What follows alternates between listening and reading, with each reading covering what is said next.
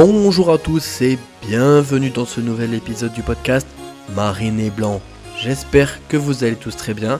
Marine et Blanc, le podcast par un Girondin, pour les Girondins, sur les Girondins. C'est parti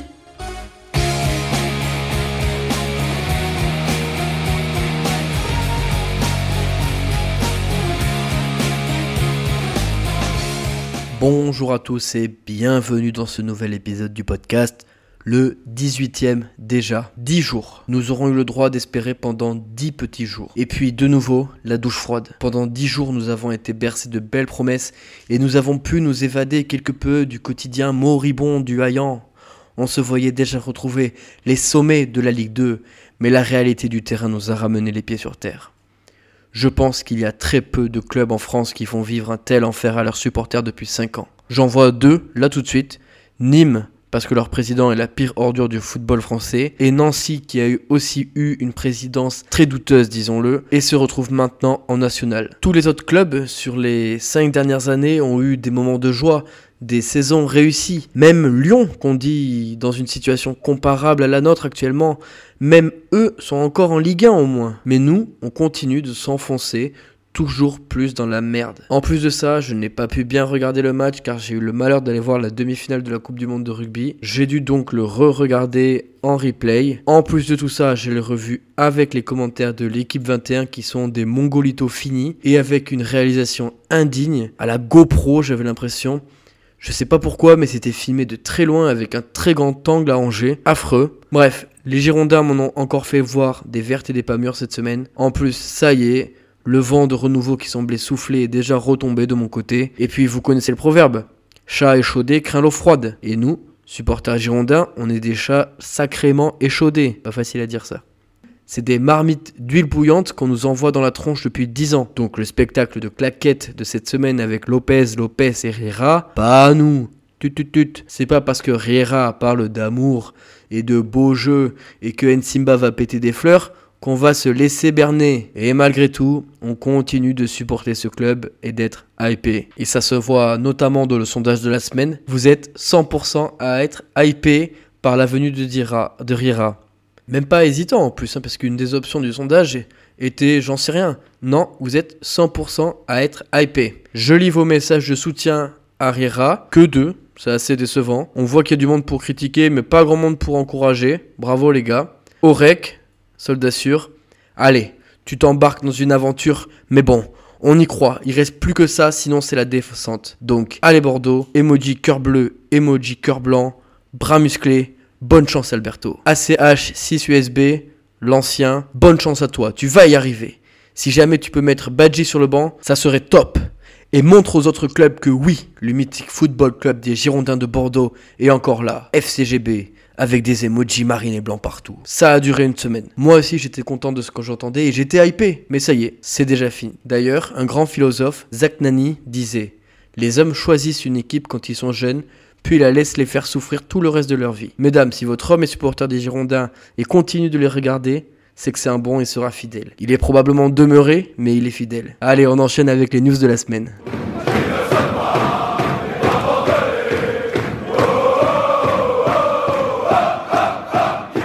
On attaque les news de la semaine avec cette giga conférence de presse animée par notre trio de gagnants Lopez, Lopez et Riera pour présenter notre nouveau coach. La semaine dernière, j'avais parlé d'un silence assourdissant de la direction. Je suis content qu'ils aient décidé de prendre la parole depuis. D'ailleurs, je les soupçonne d'écouter le podcast. C'est très bien, messieurs les Lopez. N'hésitez pas à mettre un commentaire, à moins que vous le fassiez déjà. Attendez, qui me dit correct n'est pas Admar Lopez et que ACH 6 USB n'est pas Gérard Lopez? Les gars, si c'est le cas, dites-le moi. Bon, la conférence de presse commence par 45 minutes de notre GG qui se donne une fois de plus le rôle de sauveur. Il parle d'un club à l'agonie lors du rachat et d'une dette qui est passée de 100 millions d'euros à seulement 3 millions. Seulement, on apprend que les dettes sont au prorata. Donc Fortress et King Street sont toujours créanciers les deux. En gros, même lorsqu'on aura 1 euro de dette, on aura 50 centimes pour Fortress et 50 centimes pour King Street.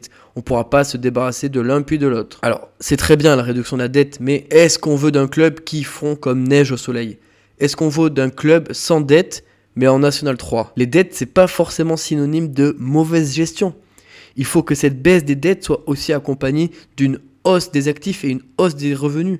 Sinon, on va juste devenir un club de plus en plus merdique sans aucun actif. Autre sujet, Gérard Lopez dit avoir nettement diminué le nombre de salariés. Super, mais c'est pas une réussite en soi. En plus, le club externalise bien plus qu'avant. Dans les rapports des NCG, on voit que le poste autre charge est passé de 24 millions en 2020-2021 à 53 millions en 2021-2022. Donc je suis désolé Lopez, mais j'ai toujours beaucoup de mal à te croire. Tant que tous ces beaux discours ne seront pas assortis d'un vrai mieux sur le plan sportif, on continuera d'être méfiant sur ce podcast. Autre chiffre intéressant, il parle de 17 millions d'euros pour dégager les joueurs depuis 2021. On avait alors un effectif à valeur négative, c'est-à-dire qu'il fallait payer pour que les joueurs dégagent. Et ça c'est quand même dingue dans un monde du foot où le moindre joueur vaut plusieurs millions. Il parle ensuite de nouveau des jeunes qui sont selon lui une vraie politique, un vrai choix. Et encore une fois, je suis pas d'accord. Ils sont là que quand il y a des blessures. Et ça, même Guillon l'avouait à moitié. Il nous fait ensuite un peu de méthode couée. Pas de panique. Tout va bien. Nous sommes premiers aux expected goals. Deuxième au kilomètre parcouru. Mais je veux que les auditeurs de ce podcast ne se fassent pas avoir. On a bien vu que mathématiquement, cela allait très, très, très compliqué cette année. Pour moi, la Ligue 1, c'est déjà mort. Et question conne, mais si on est si fort et que tout va bien, pourquoi est-ce qu'on change de coach? Et ouais, GG. C'est dommage qu'on t'ait pas posé la question après 40 minutes à nous dire que tout allait bien dans ce club, dans le meilleur des mondes. Pourquoi virer Guillon alors qu'on l'a prolongé il y a 3 mois? Si tout se passe aussi bien que ça. Il évoque ensuite forcément Riera. Il le connaissait déjà et a hésité à le prendre dès cet été. Selon lui, c'est un jeune entraîneur, très joueur, qui parle toutes les langues, un entraîneur très proche des joueurs. Et évidemment, c'est là que ça a commencé à me questionner. Est-ce que c'est vraiment de ça dont on a besoin? Est-ce qu'on n'a pas besoin de quelqu'un pour sortir les joueurs de leur confort justement? De la petite vie au Hayan et des allers-retours au Cap Ferré. On verra et on va laisser du temps à Riera, mais ça, ça m'interpelle. D'ailleurs, vivement que j'ai mon accréditation pour assister aux conférences de presse et poser des questions malaisantes au possible. Ensuite viennent d'ailleurs les questions des journalistes et là aussi on apprend des choses intéressantes. Vous vous souvenez, au début, il y avait 3 millions de dettes. Gérard Lopez nous dit d'ailleurs qu'à la fin de la saison, il ne devrait plus y avoir du tout de dettes. Par contre, il reste toujours la dette du stade, entre 10 à 12 millions de loyer. Ah, il avait oublié ça. Tiens, c'est bizarre ça. Petit oubli. Bon allez, on va pas t'en tenir compte, GG. Il parle ensuite d'une masse salariale divisée par 2,6 et 10 millions d'économies de coûts de structure. Et enfin vient la question épineuse, et si on devait encore rester en Ligue 2 Il répond que c'est un sujet tabou, mais qu'il y a toujours un plan B avec une réduction de la voilure. Encore et encore jusqu'à ce qu'on devienne un club de maison de quartier. D'ailleurs, il dit que la formation prendra tout son rôle si on doit rester en Ligue 2. Donc on voit bien encore une fois que c'est pas vraiment une stratégie, que c'est une situation subie, et donc en fait il se contredit avec ce qu'il disait juste avant. Il nous dit ensuite qu'il interdit à son directeur sportif de parler, je cite, Je suis hyper interventionniste, je ne veux pas de président délégué. Intéressant tout ça, ça respire vraiment la confiance euh, dans la direction. Et enfin, il y a cette phrase catastrophique. Je cite, Il y a une chose très importante que je leur ai expliqué aux joueurs, c'est que parmi toutes les personnes au club, de l'intendant au jardinier jusqu'au joueur, le seul qui fait vraiment ça par passion, c'est moi. Honnêtement, le seul qui met de l'argent, c'est moi. Phrase vraiment, vraiment pas terrible par rapport aux autres employés. Le jardinier, il aimerait le faire par passion son métier, mais il peut pas. Il lui faut un salaire à la fin du mois. Et pourtant, des passionnés des Girondins, il doit en un paquet dans le club quand même. Donc, phrase vraiment pas ouf. J'aimerais savoir comment elle a été prise en interne. Bon, sinon, c'était quand même très intéressant. Il a tué plein de sujets. Cette conférence était nécessaire. Il a été assez transparent et franchement très bon dans l'exercice. C'est un excellent communicant. On a envie de le croire, mais moi perso, je ne peux m'empêcher d'être méfiant avec lui. J'aimerais un peu plus de remise en question quand même. On continue de descendre sportivement, sportivement. Il va falloir arrêter de nous dire qu'on vend plus de maillots et qu'on réduit la dette. Attention à son narratif de sauveur de club. Chers auditeurs, restez lucides. Si on ne monte pas cette année, Qu'est-ce qui va nous sortir encore? En plus, il a construit un réseau d'influenceurs en tout genre qui lui donne une crédibilité aux yeux du grand public. Ne tombez pas dans le panneau. C'est ensuite au tour d'Admar Lopez et Riera. Déjà, Riera parle français et il parle bien français. Il parle de, de sourire, de se donner à 200%, plus de ballons, plus de pressing, et il insiste vraiment sur le travail sans ballon. Il voit le résultat comme une conséquence du travail, mais pour moi, ça doit être quelque chose de vraiment nécessaire, vu notre situation d'abord les résultats et après le jeu, on n'a plus le temps. Ou alors, on l'assume complètement, on se dit tant pis pour cette saison et on prépare la saison prochaine en posant les premières bases d'un vrai jeu, d'une vraie identité. Nous, les entraîneurs modernes, on doit s'adapter au groupe. Alors ça, cette phrase, elle me fait peur. Je suis pas sûr qu'il faille s'adapter à ce groupe. Je pense qu'il faut le secouer, moi, au contraire. Beaucoup de cadres sont dans le confort, même des jeunes, il faut les secouer. Tu prends Barbé, Ensimba, Gregersen, et tu leur dis finito la corniche. Il annonce aussi des changements dès le premier ballon. Encore une fois, c'est contradictoire selon moi. D'un côté, tout va bien, on a les meilleurs expected goals, de la roue va finir par tourner, et de l'autre, on nous dit que dès le premier ballon, ça va changer. Donc, arrêtez de nous prendre pour des jambons, il faut changer beaucoup de choses dans cette équipe et dans ce club. Il faut la fermer et se remettre au travail. C'est bon, les, grands discours sur la gestion financière et les promesses de beaux jeux, on en a plein le cul. Nous, ce qu'on veut, c'est mettre un but de plus que notre adversaire chaque week-end et remonter au classement. C'est tout. Autre news rapidement cette semaine, on a Poussin qui a fait une énorme cagade avec Saragosse. Normal, il est nul. Même deux cagades parce que sur le premier but encaissé, il fait une passe foireuse à son coéquipier, un peu comme Stravzek quoi. Et sur le second, il se fait prendre le ballon par l'attaquant. Il était nul, il est nul et il restera nul. Encore merci Barbet de l'avoir fait rester titulaire l'année dernière. Ça, je te le pardonnerai pas. Ensuite, dans Sud-Ouest, on apprend que Rakitic avait été proposé aux Girondins lorsqu'il avait 17 ans, mais qu'on a poliment refusé. Super, on avait déjà du flair à l'époque. On a aussi une vidéo de Romain Molina sur euh, les Girondins. Bon, franchement, pour ceux qui suivent le podcast, on n'apprend rien, franchement. Il critique vachement Adbar Lopez sur les transferts, mais on n'apprend rien de vraiment croustillant. Allez, on passe au match de la semaine.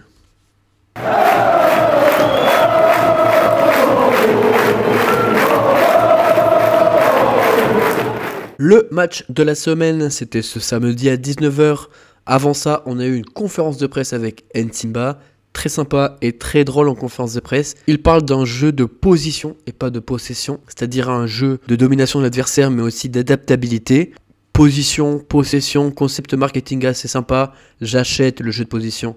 Maintenant, j'aimerais que ce soit du concret. Je le cite, il nous donne de l'amour. Encore une fois, je veux pas qu'on donne de l'amour à Ntimba, je veux qu'on le secoue et qu'il se remette à être décisif. Sur le coup d'envoi du match, on voit ce que Riera voulait dire lorsqu'il disait qu'on allait voir du changement dès le premier ballon. En gros, tous les joueurs sont alignés sur la ligne médiane et filent devant, sauf que c'est à chier, on perd le ballon. Super. Sur le début de match, encore quelques phases de pressing, pas mal, mais encore une fois, c'est dans l'utilisation du ballon que c'est nul. Grosse, grosse faiblesse technique au milieu de terrain, notamment notre star ukrainienne, Inatenko comme par hasard. Il a beaucoup trop d'importance dans la création avec ce système. D'ailleurs, on note un vrai pressing sur deux joueurs, Inatenko et Strazek. Inatenko, c'est logique. Il est aussi à l'aise avec ses pieds qu'un homme tronc. Et le second, bim, Strazek, erreur monumentale. Il essaie de relancer sur Inatenko et envoie le ballon directement sur l'attaquant angevin. 1-0 à la 30e sans qu'on ait subi la moindre occasion. C'est écœurant. Depuis que j'ai parlé du danger des relances courtes il y a deux épisodes, Stravzek n'arrête pas de me donner raison. Et après, il faut être honnête, hein, dans un monde idéal, cette première temps on doit la gagner 1-0. Mais ça ne tourne jamais dans notre sens. Ça ne tourne jamais dans le sens des Girondins depuis le début de l'année. Et ensuite, ben, la même chose que d'habitude. On domine sans vraiment dominer. Et Angers se balade en contre. Sur le deuxième but, il nous pisse dessus. C'est un très bel enchaînement avec un attaquant qui aurait pu attendre 10 minutes dans la surface tellement il était seul. Barbet complètement à la rue, Inatenko aux champignons. Hop, 2-0. Encore le même match qui se répète inlassablement. Concernant le système de jeu, sourira, c'est un espèce de 3-4-1-2 avec le ballon et 4-1-3-2 sans le ballon. Mais franchement, tout ça, ça sert à rien tant que les attaquants ne marqueront pas. On peut mettre n'importe quel système. Avec une telle inefficacité, ça ne sert à rien. On finit le match avec une vingtaine de tirs et 5 ou 6 de cadrés. C'est assez désespérant. À la fin du match, Rira a réuni tous les joueurs au milieu et les a secoués avec une vraie prise de parole. Ils sont allés ensuite devant le parcage et où ils ont reçu des sifflets bien mérités. Ce qui m'inquiète par contre, c'est la déclaration de Rira. Si on joue comme ça, on va gagner beaucoup de matchs. Je suis content de notre prestation. Je suis content du comment, même si on n'a pas les 3 points alors qu'on en a besoin. Mais quand le comment est bon, les résultats finissent par arriver. Bon, j'en veux pas à Riera sur ce match, mais c'est trop tard pour parler du comment. Il nous faut des points et très vite. C'est comme euh, Mich Mich qui nous dit Vous n'êtes pas à l'entraînement, mais en si peu de temps, il y a une évolution de fou. Super, monsieur Michelin.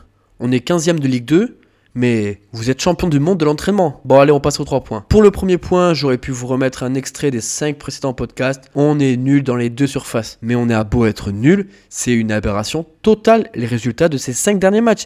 Surtout le fait qu'on n'ait marqué qu'un but. Encore un manque cruel de chatte. Quand on voit tous les buts qu'on prend et ceux qu'on rate, on pourrait vraiment se croire sur FIFA. Vous savez le match avec 18 euh, tirs à 1 et tu perds un 0. Et je souhaiterais d'ailleurs euh, déposer un brevet pour un nouveau un nouveau concept, l'occasion stérile. Je sais pas si c'est un nouveau concept ou si j'ai juste du mal à mettre des mots là-dessus, mais il y a quand même cette impression qu'on est les meilleurs pour se créer des occasions, c'est-à-dire mettre nos joueurs en bonne position, mais qu'on sait qu'il n'y aura pas but. C'est une occasion qui ne sera jamais un but, comme si on jouait pour rien en fait. On est leader de Ligue 2 au classement des expected goals alors qu'on est la 19e attaque de Ligue 2. C'est juste dingue cette stat. Mon deuxième point, c'est que Riera a beaucoup parlé cette semaine, tout le monde a beaucoup parlé.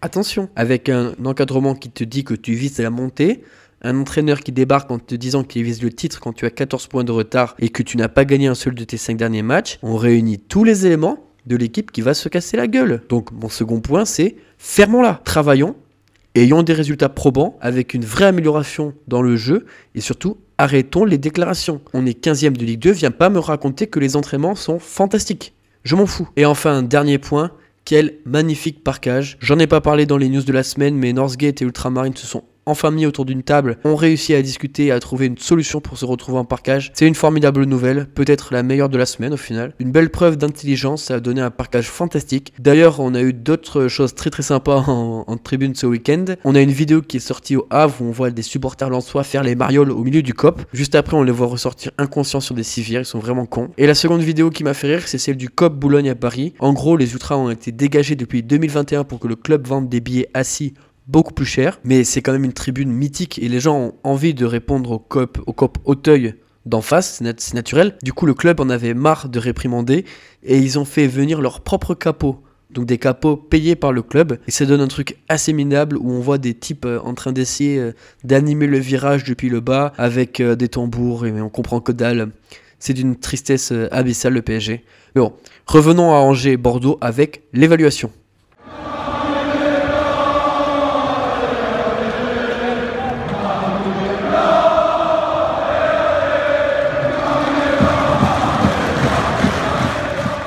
Pour l'évaluation, on va pas innover. Pour résumer, les nuls ont été nuls, les bons ont été bons. Le boulet, c'est évidemment Stravzek et ses relances. Il y en a qu'une qui nous cote un but, mais il y en a plusieurs qui sont vraiment dangereuses. C'est incompréhensible de faire euh, tant de fois la même erreur en aussi peu de temps sur un seul match. Surtout ne jamais se dire Bon, je vais arrêter, je vais peut-être relancer différemment. On est à la limite de la débilité là, franchement. Je mets aussi Ignatenko qui est aussi impliqué sur la relance foireuse de Stravsek en faisant mine d'aller au ballon, puis au final non, il y va pas. De toute façon, les seules fois qu'Ignatenko a pas été dans les boulets cette saison, c'est lorsqu'il jouait pas, évidemment. Pied carré, je mets notre Badji préféré. Et franchement, j'en ai rien à foutre qu'on se plaigne du Badji bashing en conférence de presse. Il est nul à chier, et je le dirai encore et encore. Je veux qu'on marque sur ma tombe Badji t'es nul. Même sur les ballons hauts, il sert à rien alors qu'il fait 2 mètres. Il gagne pas un duel, c'est incroyable. La charnière, c'est pas fou non plus, encore une fois, sur ce match. On a vraiment perdu ce qui faisait notre force l'année passée. Sur chaque contre, les types font de l'huile. Weisbeck, lui, a joué vraiment haut et, chose surprenante, il a été à chier. Je le mets en pied carré aussi, c'est impossible de pas marquer sur ce match. Il a fallu qu'il redescende sur le terrain pour trouver ses coéquipiers euh, vers la 30e. Mais franchement, il rate un nombre d'occasions, c'est inadmissible. Lit volant, nul à chier, complètement invisible. Il a fallu attendre la 39e minute pour que je me rende compte qu'il jouait vraiment. Et c'était sur un centre dangereux. Il sert à rien, franchement, il faut qu'il sorte du 11, c'est plus possible. Les seuls qui ont été bons, ça a été David Ashvili, Pedro Diaz et dans une moindre mesure Ensimba. Mais surtout Zurico avec un positionnement intéressant entre les lignes très axial. Bon, par contre, avec la Géorgie, il met lucarne sur lucarne. Et avec nous, il est vraiment le symbole de ces occasions stériles. Il est en parfaite position, tout est bien fait, il n'y a plus qu'à finir. Mais c'est soit sur le gardien, soit en tribune. Il n'y a jamais vraiment d'occasion dangereuse. Mais bon, quand même, il y a un truc à creuser avec Zorico dans cette position. C'est tout pour ce match. Dites-moi ce que vous, vous en avez pensé en commentaire. Personnellement, j'ai pas encore vu une grande patte euh, Riera et je suis même euh, assez déçu qu'il ait titularisé des mecs comme euh, Ignatenko et Badji. Je sais pas s'il a vraiment vraiment regardé les matchs depuis le début de la saison comme il a dit en conférence de presse. Sinon, il les aurait pas mis. Bref, Dites-moi ce que vous, vous avez vu sur ce match.